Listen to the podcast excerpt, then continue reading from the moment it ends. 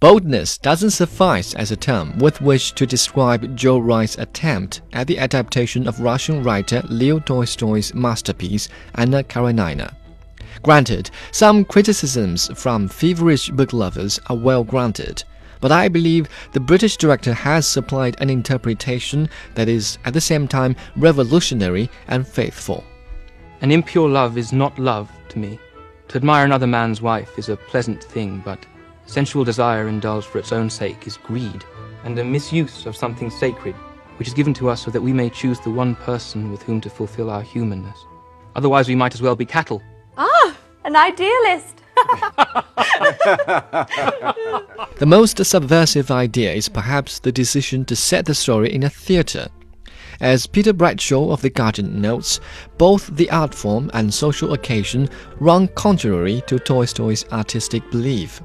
But I would add that this arrangement is entirely necessary. I mean, who hasn't read the great novel or watched any one of the half dozen film adaptations?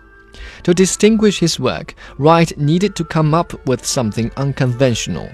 And as absurd and vain as it may appear, as Tolstoy himself might have believed, this unconventional place liberates the actors and actresses' dramatic potential and generates a far greater impact among the audience.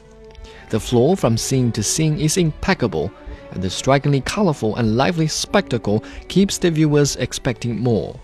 We all know the story, but Joe Wright still managed to surprise us.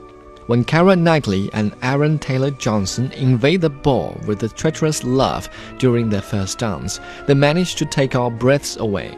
I'll never forgive myself for your unhappiness. Unhappiness? I'm like a starving beggar who's been given food. I unhappy. No, this is my happiness. Keira Knightley may carry too much pride for her role, but that aptly explains her final suicide. Furthermore, her vigor makes her stand out among the Petersburg ladies in the late 19th century. Taylor Johnson is weak, but Jude Law plays a good husband and father. Even Levin and Kitty get due attention and ample screen time. Some critics have voiced objection to Wright's interpretation of the characters, but based on my limited understanding of Tolstoy's work, I'm all for it.